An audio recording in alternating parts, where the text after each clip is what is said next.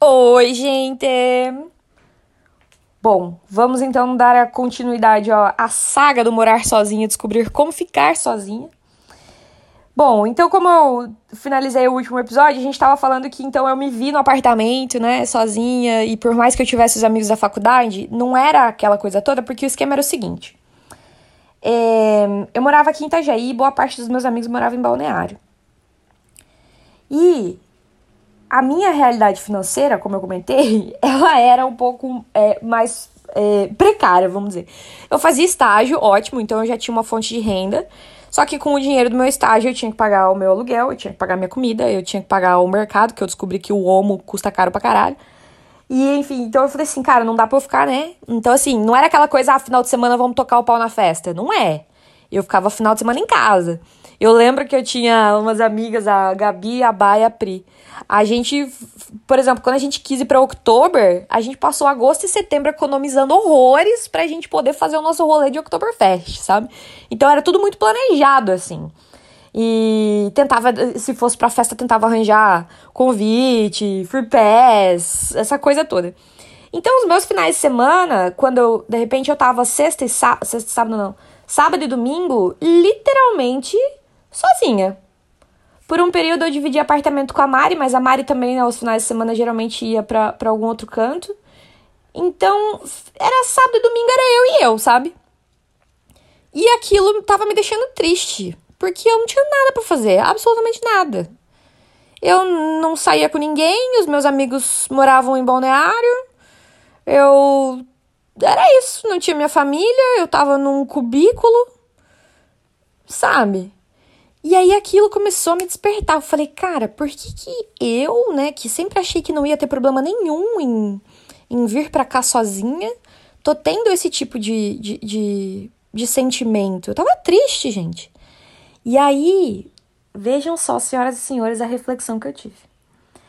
Eu nunca tive problema, por quê? Porque eu estava o tempo todo da minha vida recebendo estímulos externos. E se eu não estivesse, se eu estava em casa, na casa da minha família, trancadinha no meu quarto, eu sabia que era só eu sair do meu quarto que tava todo mundo ali bonito para eu conversar. Ou que os meus amigos estavam ali perto. E aí, daqui a pouco, não tinha mais isso. Eu tava 24 horas, eu e Deus. Então, eu tinha criado uma ilusão, e todo mundo criou essa ilusão em cima de mim, de que pra Bárbara é fácil. Porque ela é essa pessoa extremamente extrovertida, que consegue se, se encaixar nos lugares sem problema. E isso é verdade.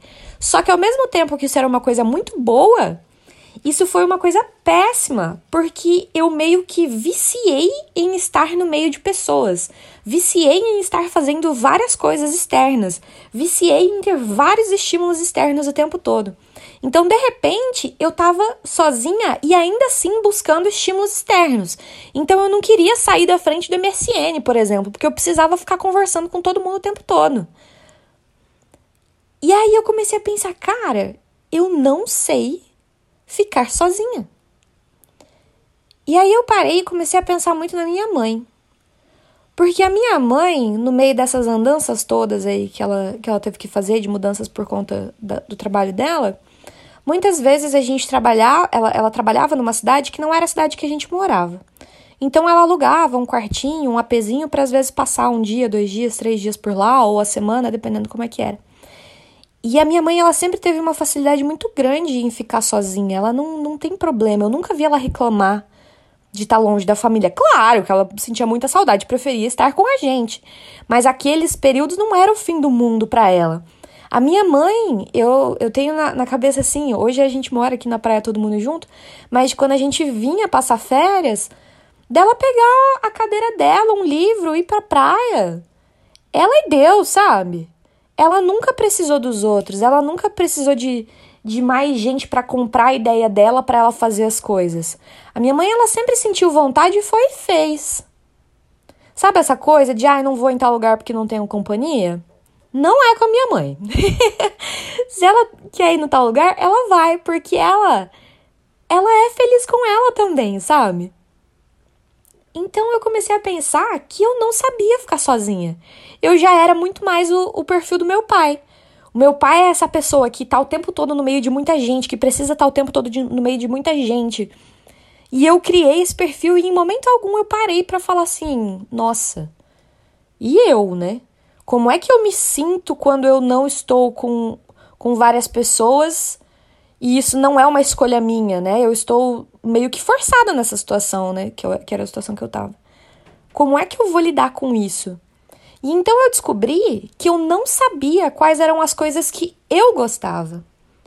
Eu sabia o que é que eu gostava de fazer com as outras pessoas. Eu sabia que eu gostava de festa, de churrasco, de tomar tererê, comer pipoca com a galera, ir pro clube, ir pra não sei aonde, jogar bets na rua, é, montar evento, organizar projeto. Eu sabia que eu adorava tudo isso que envolviam outras pessoas.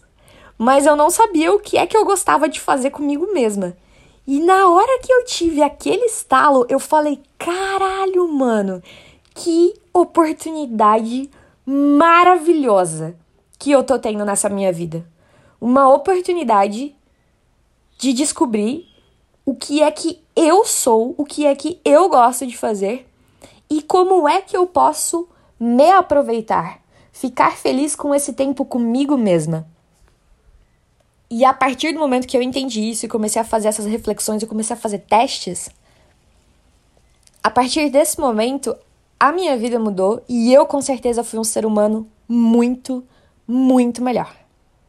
E a gente pode falar um pouquinho mais sobre isso no próximo capítulo também. Deixo vocês por aqui por enquanto, tá bom?